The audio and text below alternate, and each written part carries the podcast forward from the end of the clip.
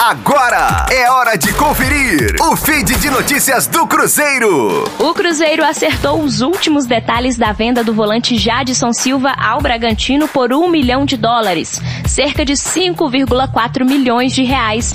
As diretorias trocaram as minutas do acordo e o jogador foi autorizado a viajar de Recife, onde ficou com a família nos últimos dias, até Bragança Paulista. Ele vai passar por exames médicos antes de assinar contrato de cinco anos com o time que disputa a Série A do Campeonato Brasileiro.